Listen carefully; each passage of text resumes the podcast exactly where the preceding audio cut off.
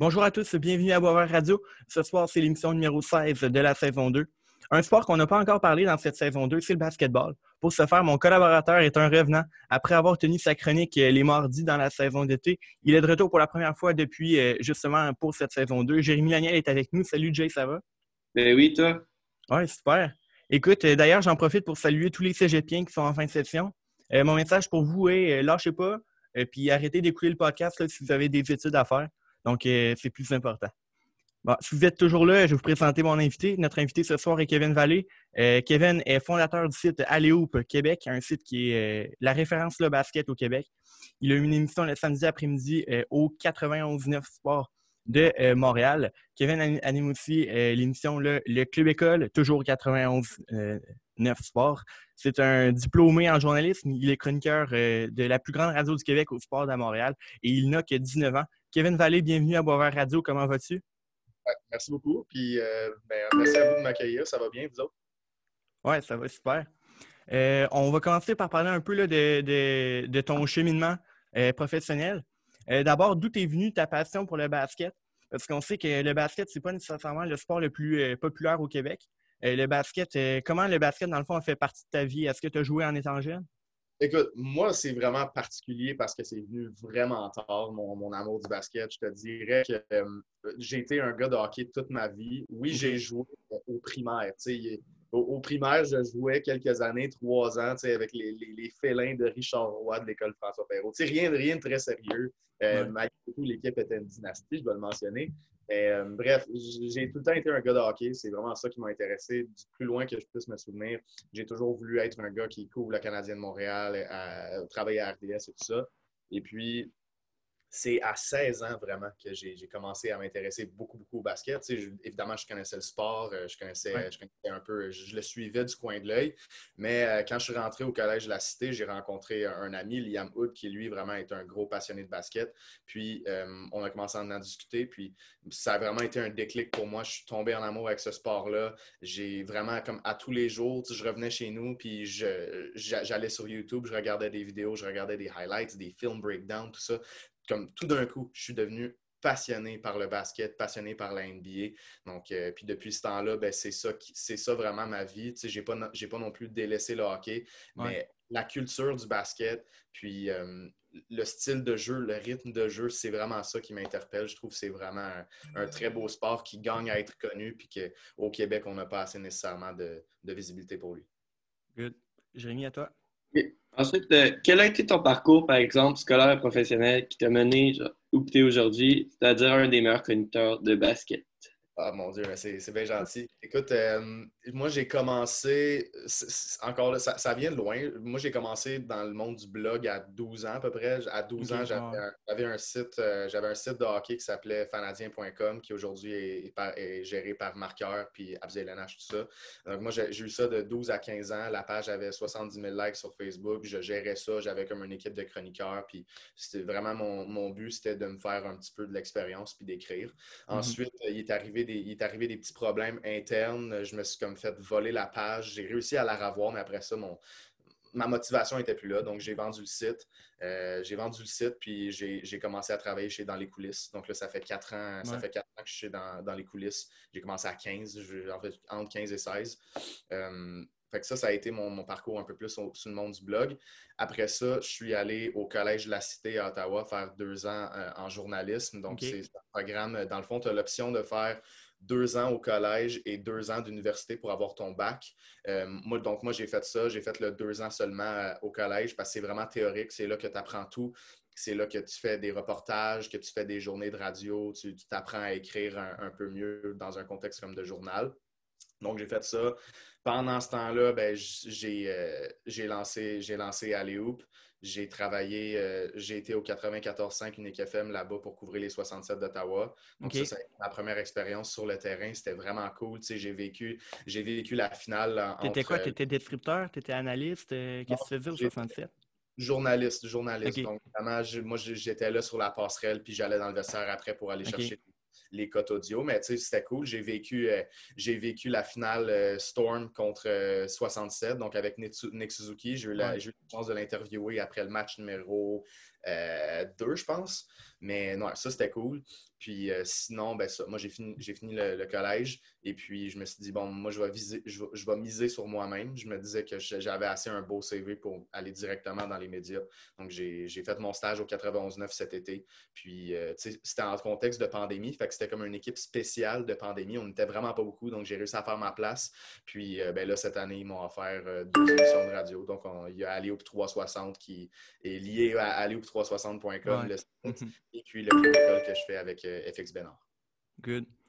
Euh, tu as dit euh, tout ce que tu fais au 91-9, mais rappelons-le, tu as seulement 19 ans. selon toi, qu'est-ce que le futur te réserve? Est-ce que, par exemple, tu envisages d'aller à la télé ou d'autres projets? c'est dur à dire parce que c'est une réponse typique d'athlète que je vais te donner, là, mais moi, je vais ça au cours. Pour l'instant, pour l'instant, je me concentre sur le site. J'aimerais ça faire ça de ma vie un jour. J'aimerais ça vraiment être dans le monde du basket puis pouvoir me, avoir un, revenu avec ça puis faire en sorte que c'est ça qui paye mes loyers.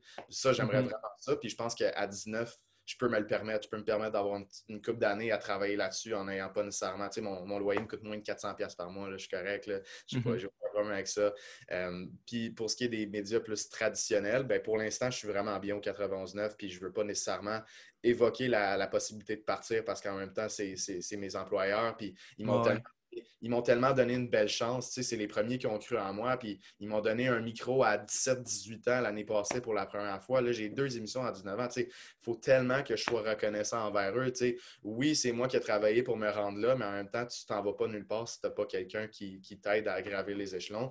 Donc pour l'instant, oui. Mais sinon, c'est sûr que oui, la télé m'intéresse. Euh, je pense notamment à la diffusion des matchs de la NBA. C'est quelque chose va assurément m'intéresser. Mais euh, pour l'instant, j'y vais au jour le jour, puis je bâtis, je bâtis un peu mon, image personnelle puis mon brand. All right, c'est bon. Euh, parlons du basket au Québec, parce que je sais que tu suis beaucoup, euh, ben, tu es oui la NBA, mais également le, basket aux États-Unis, mais aussi au Québec. comment est-ce que tu décrirais l'évolution du sport au Québec depuis, depuis que tu le suis avec attention? Depuis que je le suis, je te dirais que c'est pas nécessairement le sport en tant que tel qui a changé, ni le programme qui a changé, mais c'est vraiment la perception que j'ai. Parce que euh, ben, tu vois pas vraiment, dans les médias traditionnels, tu le vois pas, c'est quoi le basket au Québec. évidemment, tu as les médias qui vont parler de, ils vont parler de, la NBA, ce qui est cool, mais pour ce qui est des Québécois en tant que tels, puis les, gars qui jouent à, Brookwood Elite, puis dans la MBL, qui est un circuit vraiment très sous-estimé, puis qui n'a aucune visibilité, bien, tous ces gars-là s'en vont dans la NCAA en Division 1. Il y en a qui s'en vont en Division 2. Bref, il y en a beaucoup de Québécois. Il y en a 29 en Division 1 aux, États-Unis dans ah la donc, c'est vraiment sous-estimé, puis personne n'en parle. Donc là, moi, quand, j'ai découvert ça, j'ai commencé, à, commencé à faire contact avec certains coachs puis certains joueurs, ben là, c'est là que tu réalises que, Seigneur, il y en a du monde, puis il y en a du talent au Québec. Là, c'est vraiment très sous-estimé. Puis là, tu le vois avec euh, Chris Boucher qui vient de signer un gros contrat, euh, Lou Gansdor qui a été un partant à sa première année, euh, Karim Mané qui vient d'être pêché justement plus tard aujourd'hui. il y a conférence de presse avec les médias à Orlando, puis je vais pouvoir, je vais pouvoir assister à ça. Donc, ça, c'est une autre belle opportunité qui vient avec tout ça. Euh, mais bref, tous ces gars-là s'en vont en NBA, puis c'est pas la fin. Là, genre, il y en a plein en ce moment qui, qui, jouent collégial, que tu le sais, qui vont se rendre assez loin. Donc, c'est vraiment une question de donner de la visibilité. Puis je pense que nous autres, avec, euh, avec notre site, on est en train de faire ça. On est en train de, tu sais, on couvre quand il y a une grosse un, quand il y a un gros match d'un de nos espoirs. On va aller euh, bientôt, il va y avoir une section sur le site qui est les statistiques de tous les Québécois de la NCAA. Donc, c'est ah toutes, des petites choses qui vont aider. Euh, puis les, gens aiment ça. Depuis qu'on a commencé à, couvrir un peu plus les, Québécois puis Montréal, l'aspect local, nos chiffres, ils montent. Nos chiffres, montent. Donc, les gens aiment ça. Donc, c'est parfait comme ça parce que c'est ça que ça prend. Si les médias traditionnels ne le font pas, ben, ça prend quelqu'un qui le fait. Puis nous autres, en tant que médias indépendants qui couvrent à 100% la NBA, donc on n'a rien à devoir à aucun autre sport, ben, c'est là que ça devient intéressant parce qu'on peut faire absolument tout ce qu'on veut. c'est bon. Euh, selon toi, euh, vraiment, si on regarde l'impact au Québec, euh, par exemple, de l'absence ou l'interminable report des saisons de basketball dans les écoles secondaires, cégep, université au Québec, selon toi, quel sera l'impact peut-être à court terme, à moyen terme et à long terme de justement de, l'absence de saison? Ben, moi, je je pense que vraiment les jeunes sont ceux qui payent le plus pour cette pandémie-là parce que, tu sais, mettons, on dit, euh, on dit nous autres, je ne sais, pas, sais pas quel âge vous avez exactement, moi j'ai 19, tu sais, ma vie adulte est commencée dans un sens. Donc vraiment, je ne perds pas vraiment de développement en tant que tel parce que je suis, je suis déjà ancré, je suis déjà, je suis déjà dans, le métier et tout. J'ai, parce que, mettons, où je veux en venir, c'est qu'un jeune de 14 ans ou 15 ans, qui perd une année de développement, que ce soit dans sa vie, que ce soit à l'école ou, ouais, ou que ce soit dans le sport, c'est énorme. C'est énorme et beaucoup plus énorme que quelqu'un de mon âge ou votre âge ou peu importe. C'est pas comparable. Donc, moi, moi, je pense que c'est vraiment au niveau du développement qui va avoir des impacts. Il euh, faut dire par contre que les gars, euh, les gars les plus talentueux, mettons, qui s'en vont dans la, euh, dans, la NBA, ne sont pas nécessairement dans le programme collégial. Sont plus, euh, il y en a qui vont en Ontario, il y en a qui il y en a qui vont en, été à, Brookwood Elite. Donc, c'est plus touché, mais tu ne veux pas non plus dire que la vie de ces jeunes-là qui s'en vont pas euh, extrêmement loin puis qui n'aspirent pas à la NBA est moins valable. C'est aussi valable que ce soit social ou juste pour la santé mentale. Tu sais, je pense qu'on est, on est tous pris en, confinement, en, confinement en ce moment, puis il y, a beaucoup de gens que ça n'aide pas. Là. Moi, je veux dire, on ne va pas se mentir, c'est cool, on est chez nous, on travaille sur nos affaires, mais des fois, être dans, la, dans le même endroit, un endroit qui est aussi ton, qui est ton travail, mais aussi ton endroit pour relaxer, c'est rough. Mais c'est ça pour tout le monde. C'est ça pour ces jeunes-là. Puis c'est sûr que le sport en tant que tel, ben, ça aide la santé mentale. Puis c'est ça que je trouve le plus plate là-dedans parce que, à mon avis, il y aurait des façons de faire en sorte que ce soit moins pire à ce niveau-là. Good. Parfait. Euh, ensuite, on a déjà parlé, mais Lou Dor et Chris Boucher sont les Québécois dans la NBA. Penses-tu que le nombre de Québécois dans la NBA euh, va augmenter euh, dans les années prochaines? Oui, absolument, absolument. Euh, ça vient juste de commencer, sincèrement. Puis euh, j'avais posé la, la, question à Chris Boucher il y a deux semaines, puis il m'avait dit, tu sais, euh, il y a pas, c'est pas qu'il y a plus de talent au Québec en ce moment, c'est qu'ils ont plus d'opportunités. Parce qu'il y a des gars, euh, il y a des gars dans le temps de Chris Boucher qui auraient pu faire la NBA, c'est juste qu'ils n'ont pas eu l'occasion que Chris a eu d'aller à Oregon puis d'être, d'être euh, un joueur étoile, ensuite d'être, de, ben, en fait, il n'a pas été repêché, mais d'aller jouer avec l'équipe, l'équipe école des Warriors de Golden State. Lui, il a eu les opportunités, mais il y en a, il y en a un autre notamment, puis je me souviens plus de son prénom, mais c'est, c'est quelque chose d'hésilien. Lui, apparemment, à Alma, quand il jouait, il était aussi bon que Chris, voire meilleur. Donc, c'est une question d'opportunité. Puis aujourd'hui, il y en a. Il y a des scouts de la NBA qui viennent à Montréal à toutes les années pour voir les jeunes, des scouts de la NCAA qui surveillent les jeunes de chez nous. Donc là, il y a plus d'opportunités. Puis, il y a un petit peu moins un préjugé aussi au niveau du Canada. Puis, euh, tu, regardes ça comme ça, puis moi, on, parle, mettons, en ce moment, il y a quatre Montréalais dans, la NBA. On a, on a Lou Gantz, on a Karim, euh, on a Cambridge à Orlando, puis Chris Boucher à Toronto. Mais moi, je pense que l'année prochaine, il va déjà en avoir un autre. Je ne sais pas encore lequel. Bénédicte Mathurin est vraiment en voie d'être un gars qui est repêché euh, en 2021. Il joue à Arizona, il est très bon en ce moment. Il mène son équipe pour les points par 40 donc, lui, lui c'est vraiment à surveiller. C'est un jeune de chez nous qui est allé jouer au Mexique, en, fait, euh, pendant la saison régulière dans les dernières années. Il s'est fait une place à Arizona.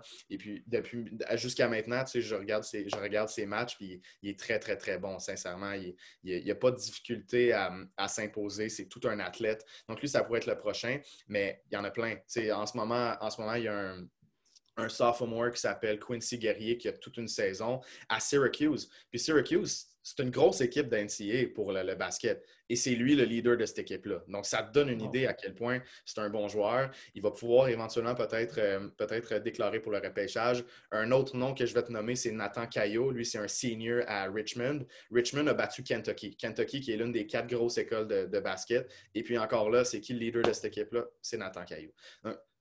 Vous voyez, je vous dis ça, je vous dis ça, mais vous ne l'auriez pas su ailleurs. Puis ça, c'est humblement, là, parce que je le vois vraiment dans les médias traditionnels. Il n'y a personne qui parle de ça. Donc, moi, c'est pour ça que je trouve ça tellement important parce que les trois gars que je vous ai nommés, ils ont beaucoup de talent. Puis un autre, un autre le dernier que je vais, que je vais citer parce que c'est un gars que j'apprécie beaucoup, non seulement sur le terrain, mais en dehors du terrain. C'est vraiment une bonne personne. C'est Kishan Barthélemy qui, lui, joue euh, au Colorado. C'est triste parce que lui, à date, il a, joué il a joué un match. Il a été en contact avec un cas de COVID, donc il, a dû, il, a dû, faire une quarantaine de 14 jours. Mais son premier match, écoute, il avait l'air euh, d'un vétéran. Il, il, était tellement bon.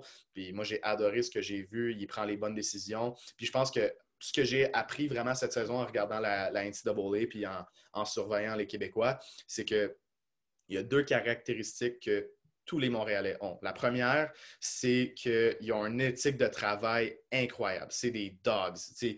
quand tu es à Montréal, il faut que tu travailles plus qu'ailleurs. Puis ça, c'est ce que beaucoup de gens m'ont dit. Les, joueurs, ils disent, nous autres, on est à Montréal, on veut prouver qu'on est meilleur que ceux d'Ontario, on veut prouver qu'on a notre place aux États-Unis. Donc, le underdog mentality du Québec est fou. Puis c'est ça qui fait en sorte que ces gars-là ont toute une éthique de travail. Puis ça apparaît dans la façon qu'ils jouent. Puis le deuxième, la deuxième caractéristique que je vais nommer, c'est vraiment qu'ils prennent les bonnes décisions. C'est des gars qui ne sont pas euh, égoïstes sur le terrain sont unselfish, ils prennent les bonnes décisions, ils ne forcent pas les tirs. Donc, c'est des joueurs très intelligents qui sortent de Montréal. Puis jusqu'à présent, ben, ça, c'est les quatre noms que je retiens, mais il y en a plein. Il y en a sincèrement plein qui vont s'en venir dans les prochaines années. Écoute, j'ai ajouté une affaire là, pour prouver ton point encore plus, la, la non-couverture des médias traditionnels de ces joueurs-là. Les quatre joueurs que tu as nommés, que tu as nommés, j'ai vu leur nom une seule fois, puis c'était hier soir quand j'ai scrollé ton Twitter.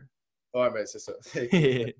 c'est humblement, mais euh, moi, je trouve, moi, je, veux pas nécessairement entrer dans, la critique, mettons, des, autres médias parce que je comprends la game. Je comprends que le, basket n'a pas sa place autant que les autres. Puis on est dans un marché qui est dominé par le, hockey, évidemment. Puis c'est mm-hmm. pas nécessairement une mauvaise chose, mais je pense que ça serait une bonne chose que les autres sports aient plus de, de, visibilité. Puis c'est à ce moment-là que, mettons, Alley 360 entre dans le game. Puis Attitude Football, qui est le site de mon coloc, euh, de football. Puis ça, c'est la même chose. C'est le même principe. Passion mon autre coloc. C'est ça, ça qui est, qui est bon, c'est vraiment qu'on on, va chercher un média qui est 100% sur un sport. Donc, si tu veux aller voir ce sport-là, pas besoin de scroller sur RDS pour trouver des, des nouvelles. tout est là. Good. Parfait. Euh, tu as parlé de Karim Mané déjà, lui qui a signé un contrat avec le Magic d'Orlando, mais il n'a pas été repêché. Euh, ce qui est spécial avec lui, c'est qu'il a, euh, a joué au collégial dans la RSEQ avant de signer son contrat, donc il n'a jamais joué dans la NCAA, ce qui est le chemin emprunté le plus souvent par les jeunes espoirs. Quel message ça envoie et est-ce que la RSEQ est en train de devenir une meilleure option que la NCAA pour les joueurs québécois? Euh, ça en dit sur nos entraîneurs d'ici, ça en dit sur le fait que hum, tu as, des recruteurs de la NBA qui sont allés à des matchs du Collège Vanier, ce qui est, un, ce qui est tout un exploit. Mais oui, c'est fou. Euh, cependant, on doit dire que euh, j'ai parlé à beaucoup de monde dans, le domaine du basket au Québec, puis sans vouloir nommer de nom, il y en a beaucoup qui m'ont dit c'est correct que Karim a déclaré pour le repêchage, il va avoir sa chance avec le, le club école du Magic, mais peut-être qu'il aurait dû aller jouer une saison dans la NCAA pour se donner une meilleure chance. C'est quelque chose qui est, difficile à évaluer parce que hum, si tu regardes Karim, et là, et là juste en partant, Karim, c'est tout un joueur, je sais que c'est une bonne personne. Donc là, vraiment, je tombe dans l'analyse objective, rien contre le gars. Mm-hmm. Hum, mais si tu, si tu marques 15 points par match euh, au Collège Vanier dans la RSEQ, il ne faut pas que tu t'attendes que tu t'en vas dans la G League, qui est la deuxième meilleure ligue en Amérique du Nord l'an prochain, et que tu aies un gros impact c'est ça le problème. Le, problème, c'est plus que de déclarer à cet âge-là, euh, en étant un joueur qui a, beaucoup, beaucoup besoin de développement, il a besoin de quelques années, tu ne donnes peut-être pas la meilleure des chances. Encore là, il y a plein de choses qui rentrent en compte. Le gars voulait peut-être pas aller à l'école, peut-être qu'il voulait vraiment, peut-être qu'il sentait vraiment qu'il avait confiance en lui et que c'était cette année que ça se faisait pour lui. Mais euh, tout ça pour dire que malgré le fait que ça donne, une belle visibilité à la RSEQ puis au, Collège Vanier, le, système universitaire québécois, ben, ça fait en sorte que tu te poses quand même des questions sur la, validité du choix. Euh, la, NCAA va, demeurer le, choix numéro un jusqu'à très longtemps. Et puis, euh, tu, vas, tu vas voir aussi ben, bientôt, ben, c'est la G-League, justement, qui va être une belle option parce que là, il y, a, une équipe qui a été formée dans la G-League qui est juste des espoirs du repêchage, qui affronte les autres clubs. Et puis là, ben, notamment en 2021, il y a Jalen Green et puis Jonathan Kuminga qui sont dans mon top 5 personnellement, qui vont être dans la G-League cette année. Donc, non, c'est pas une meilleure option que la NCAA. Euh, c'est un beau message pour le Québec dans un sens que Karim Mané l'a fait. C'est tout un honneur, sincèrement. Ça en dit beaucoup. Le, système de jeu, mettons, de la RSEQ ressemble à un prep school aux États-Unis, mais euh, sans dire que sans dire que c'est la meilleure option nécessairement. Ça a marché pour Karim, mais pour les autres, si tu veux vraiment te donner la meilleure chance d'aller dans NCAA, euh, dans, la, dans NBA, pardon, NCAA, c'est le chemin à prendre. Good. Mais parce que pour peut-être les auditeurs qui comprennent moins un peu le système de la NBA, qui sont plus euh, qui suivent peut-être plus le hockey, euh, dans le fond, si j'ai bien compris, Karim Mané c'est déclaré, euh, dans le fond, le, joueur se déclare admissible au repêchage. Et après ça, ben, tu es repêché ou pas, puis si tu n'es pas repêché, ben, tu essaies de signer un contrat. Donc là, Mané n'a pas été repêché, il a signé un contrat, mais ça, Kevin apporte le point que c'était un, risque quand même de, se déclarer repêchage sans avoir joué dans la NCA parce que tu te déclares éligible une seule fois. Une fois que tu te déclares éligible dans la NBA, après ça, tu ne peux plus être repêché. Donc, c'est vraiment, euh, tu, tu, t'envoies ta lettre à la NBA, tu décides, tu engages un agent. À, partir de ce moment-là, c'est un point de non-retour. Donc, euh, puis, on doit dire, dans la NBA, il y a seulement 60 joueurs qui sont repêchés chaque année. C'est un très, très petit échantillon. Mettons, mettons, que tu as 75 joueurs qui finissent avec, avec une équipe. Disons qu'il y en a 15 qui signent un contrat two-way ou un, Exhibition 10 c'est pas beaucoup de joueurs si tu regardes pas. tous ceux qui vont, qui vont signer. Donc, oui, c'est un risque. Euh, surtout dans, la formule de la NBA, de, déclarer du, du, collège Vanier, mais il, faut, il faut mettre plus d'emphase, par exemple, sur l'exploit que c'est que Karim soit repêché dans la NBA. Moi, ça, moi j'en reviens pas. Il soit repêché. Là, c'est écrit Karim Mais si je ne me trompe pas, il n'a pas été repêché. Il a ah juste signé un contrat.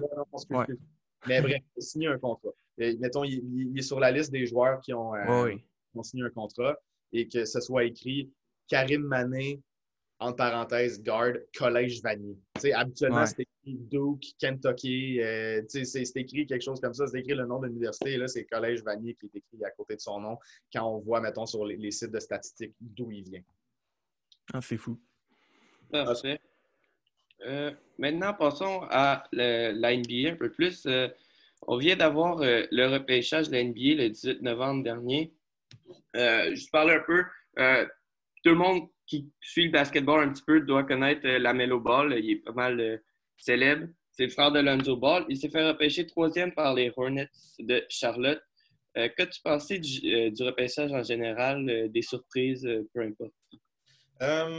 moi, j'ai quand même vraiment aimé suivre ce repêchage-là. Tu sais, je te dirais que j'ai j'ai dédié des dizaines et des dizaines d'heures à, épier le repêchage puis à, faire ma liste puis mon, draft board. Euh, moi, mon préféré, c'était Danny FDA. Il est sorti au 9e rang. Euh, c'était vraiment un favori personnel. Puis je mise beaucoup sur le fait que c'était une cuvée assez faible vers le, vers le sommet. Puis FDA, c'est un gars qui jouait en Israël. Il était un peu plus méconnu que les autres. Mais, il joue en euh, Israël, wow. Ouais, ouais, ouais. c'est un autre qui arrive un peu de nulle part. Là. Ben, Dans le fond, il n'a pas joué NCA avant. Il arrive direct de la Ligue junior d'Israël, puis il draft dans NBA, quand même. Ben, dans, le fond, dans le fond, il jouait, il jouait la Ligue professionnelle en Israël. Dans le fond, les joueurs européens, naturellement, ils arrivent d'une ligue professionnelle, semi-professionnelle d'Europe. Lui, dans ce cas-là, ben, c'était en, Israël. Euh, il n'était pas nécessairement méconnu. Il était top 5 dans beaucoup de listes. Moi, je l'avais c'est un gars qui a toute une éthique de travail. Puis son, style de jeu est particulier aussi parce que c'est un ailier. Donc, c'est un gars qui fait 6 pieds 9, si je me souviens bien, mais il passe le ballon comme un guard. Donc, ça, c'est vraiment ce que j'ai aimé de lui. Il, est capable de naviguer le pick and roll vraiment. Quand, quand tu as un écran entre deux joueurs, il est capable de naviguer comme un guard et d'aller tirer. C'est des qualités que j'ai beaucoup aimées, mais il a, beaucoup, il a besoin de beaucoup de développement. C'était mon préféré. Il est sorti au 9e rang. Deuxième fois cette année que mon, mon coup de cœur du repêchage je sors 9e parce que dans la Ligue nationale, j'avais Marco Rossi. Pas au numéro 1, mais en tout cas comme coup de cœur personnel à cause de, principalement de mon allégeance envers les 67, je dois l'avouer. Mais euh, tout ça pour dire, la Melo Ball, euh, pas mon préféré. Il y a beaucoup de talent, mais c'est un peu. Euh, c'est un peu dur à dire. C'est vraiment ces, décisions qui me frustrent un peu. quand, quand, tu décides, quand, quand, il reste 20 secondes au cadran de tir, et que tu décides de lancer presque du half-court, ben c'est pas une bonne décision et il n'a pas l'air de le comprendre. C'est un gars, il est un petit peu égoïste, même si c'est euh, même si c'est un bon passeur. Donc j'ai eu un peu de difficulté à le, scouter parce que si je regarde ce qu'il est en ce moment, ben c'est pas un de mes préférés, mais ce qu'il peut devenir là, absolument, c'est très intéressant. Tu vu qu'il y avait un chandail genre écrit First Overall ou quelque chose de même? Euh, non, mais c'est parce que c'est son numéro. Oui, j'ai vu l'article de Balcourbe passer, puis ça m'a rendu un peu mal à l'aise parce que je voyais ça, puis je suis comme, non, non, il disait pas qu'il allait être numéro un, c'est son numéro au basket. moi, moi, j'avais trouvé ça euh, particulier. Mais ouais, le Melo, le Melo sort troisième. Deuxième, c'est les seuls frères de l'histoire à sortir dans le top 3, Lonzo et, et Lamelo. C'est très impressionnant. Et puis là, ben, tu as Liangelo, le troisième frère, qui a signé un contrat avec les Pistons de Détroit. C'est assez particulier aussi. Mais bref, le repêchage en général, c'était très bien. James Wiseman avec les Warriors, ça fit. Ça va être un partenaire de pick and roll à, Steph Curry. Anthony Edwards, c'est bon. Euh, Patrick Williams au quatrième rang, c'était une petite surprise. C'est un gars qui était sixth man dans la, dans la NCAA, donc il jouait sur le banc. Mais c'est tout un, c'est vraiment un beau projet. Puis euh, si je peux terminer, mais disons, nommer un dernier nom je vais te nommer mon favori pour Rookie of the Year, qui n'est pas, pas, dans ceux que j'ai dit. Obi Toppin, repêché au huitième rang par les Knicks de New York. C'était un senior dans la NCAA. C'était le meilleur joueur collégial aux États-Unis. Il est prêt pour la NBA, puis j'ai l'impression que c'est peut-être lui qui pourrait aller chercher le titre de recrue de l'année cette année, même si ce n'est pas lui qui va être le meilleur dans quelques années quand tout va être euh, coulé dans le béton. All right. Euh, passons maintenant à la saison morte parce qu'il y a eu plusieurs mouvements. Euh, beaucoup d'échanges qui se sont faits euh, dans la NBA euh, après le repêchage ben, jusqu'à aujourd'hui. J'aimerais bien t'entendre sur un, des échanges les plus importants. Russell Westbrook a été échangé aux Wizards de Washington. En retour, Houston qui met la main sur John Wall et un choix de première ronde. Qu'est-ce que tu penses de cet échange-là, sachant que John Wall n'a pas joué depuis deux ans? c'est particulier comme transaction, puis il y a beaucoup de gens qui vont avoir tendance à avoir bâché Russell Westbrook je suis pas vraiment dans ce train-là. C'est pas mon joueur préféré, puis même que je me surprends depuis deux semaines à le défendre. Mais Russell Westbrook, en 2020, il était complètement fantastique. Avant de se blesser, euh, il avait décidé d'arrêter un peu de, tirer des trois points comme il faisait avant. Il en tirait beaucoup trop. Et puis euh, là, il a arrêté de le faire. Il était beaucoup plus efficace. Il averageait comme 27 points par match. Pour les Wizards, c'est très bon. Puis le parallèle que je fais, c'est regarde le, Thunder de 2016-2017 qui avait euh, Russell Westbrook, un Victor Oladipo de 24 ans, Andre Robertson, Steven Adams et Enes Kanter. Cette équipe-là a gagné 47 matchs, alors que cinq équipes de l'Ouest avaient gagné 50 matchs. Donc, c'était très difficile, cette conférence de l'Ouest-là. Ils ont gagné 47 matchs. Donc là, tu regardes ça, et tu me dis que Westbrook, en 2020, avec Bradley Bill, qui vient de marquer 30 points par match en 2019-2020, euh, un gars comme Davis Bertans qui est excellent en catch and shoot, ça va aider Russell Westbrook. Avec un Hachimura qui, qui, est excellent, c'est une jeune recrue. Avdia qui a été repêché là, Thomas Bryant, tu es en train de me dire que cette équipe-là ne va pas faire les séries. Écoute, j'en doute. Moi, je pense que c'est un club de série. Puis si ce n'est pas un club de série, ils vont passer très, très, très proche de le faire. Donc, pour les Wizards, c'est bon. Puis pour les Rockets, ben, les Rockets, c'est la pagaille. Il n'y a plus rien qui marche. Euh, on, s'entend.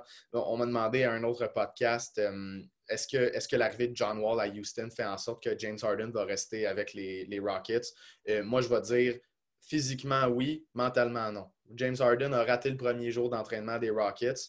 Et puis, euh, pourquoi? Parce qu'il était dans un strip club de Las Vegas. il, partiait avec euh, Lil Baby, le rapper, à, Atlanta. Il n'a plus la tête à Houston, James Harden. Donc, peu importe ce que tu vas me dire, moi, j'y crois plus. Good. Euh, ouais, Jérémy, on va skipper cette question-là parce qu'il reste 10 minutes. Donc, euh, vas-y, enchaîne. Parfait. Euh, on va parler maintenant des Raptors, vu que c'est l'équipe du Canada.